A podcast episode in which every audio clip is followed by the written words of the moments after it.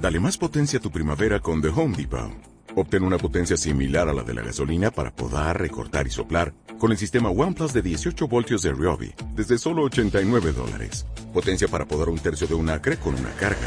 Potencia para recortar el césped que dura hasta dos horas. Y fuerza de soplado de 110 millas por hora. Todo con una batería intercambiable. Llévate el sistema inalámbrico OnePlus de 18 voltios de Ryobi. Solo en The Home Depot. Haces más. Logras más.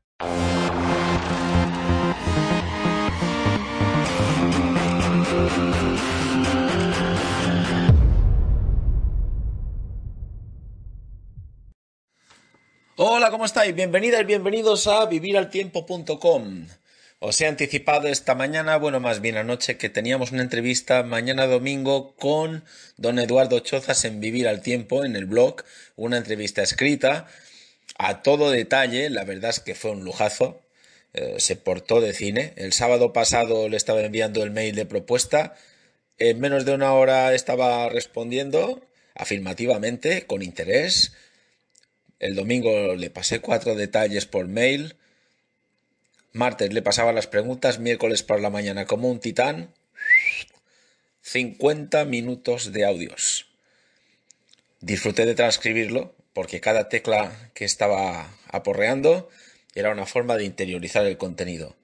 Y me sirvió también para ir atrás en el tiempo, para conectar con su personalidad, de alguna manera como confirmar todo lo que ya intuías, solo que esta vez tenías el personaje cerca de primera mano, lo cual te daba una, una aproximación muy vívida, muy intensa.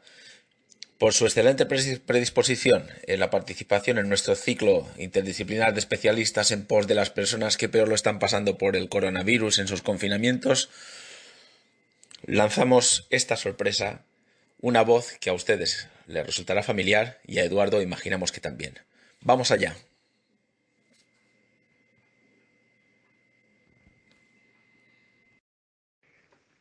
Hola Eduardo, bueno, tú ya conoces mi voz, pero para quien no la conozca, soy Antonio Alix, eh, habitual compañero suyo en tantas eh, retransmisiones de carreras de ciclismo en Eurosport desde hace ya bastantes años.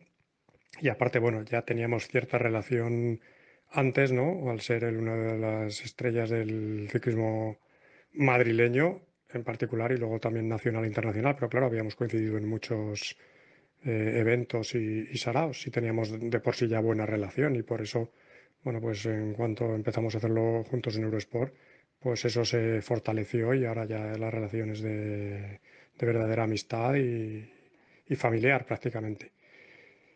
La entrevista es sensacional y refleja perfectamente cómo es Eduardo, cómo eres, eh, honesto, serio, cumplidor, que quiere transmitir todos sus conocimientos y todas sus experiencias y evidentemente alguien que, que desde muy pequeño ya se demostró desde muy joven en el ciclismo que era un, un gran talento, o sea, alguien nacido con la calidad para, para ser una estrella del ciclismo y además lo consiguió y más aún teniendo en cuenta cuáles eran su, sus características como ciclista, no dedicarse a los generales de las grandes vueltas, sino a las largas escapadas. Y luego, bueno, pues ha seguido con todas las facetas que despliega en la entrevista, mm, demostrando su, su calidad eh, humana y sus ganas de, de compartirlo todo. Y, ha, podido también, lo cual es un, un, privilegio, evidentemente, seguir ganándose la vida vinculado al ciclismo, pero sin el, el esfuerzo y la exigencia de la competición. Por lo tanto, bueno, no es sino un, una entrevista más que refleja perfectamente lo grande en tantos sentidos que es Eduardo. Y aprovecho también, bueno, pues esta ventana que me da Tony para mandar ánimo a todos los que nos estáis escuchando. Os tuteo porque dentro del mundo del deporte, tengamos la edad o el nivel que tengamos, hay que tutearse, creo yo.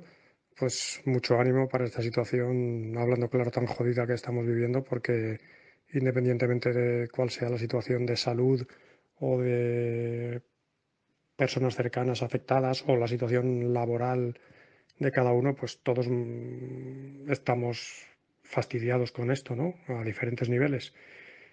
Pues mucho ánimo para todos, mm, porque hay que seguir adelante, sobre todo remando todos en la misma dirección y, y cumpliendo. Yo creo que es lo que hay que hacer con lo que nos mandan, porque por mucho que nos calentemos con algunas decisiones o nos parezcan erróneas o, que se han cometido errores en el pasado o se están cometiendo ahora, pues yo creo que no podemos hacer nada más que confiar en que, en que se está haciendo bien y cumplir, porque nos podemos desahogar, ¿no?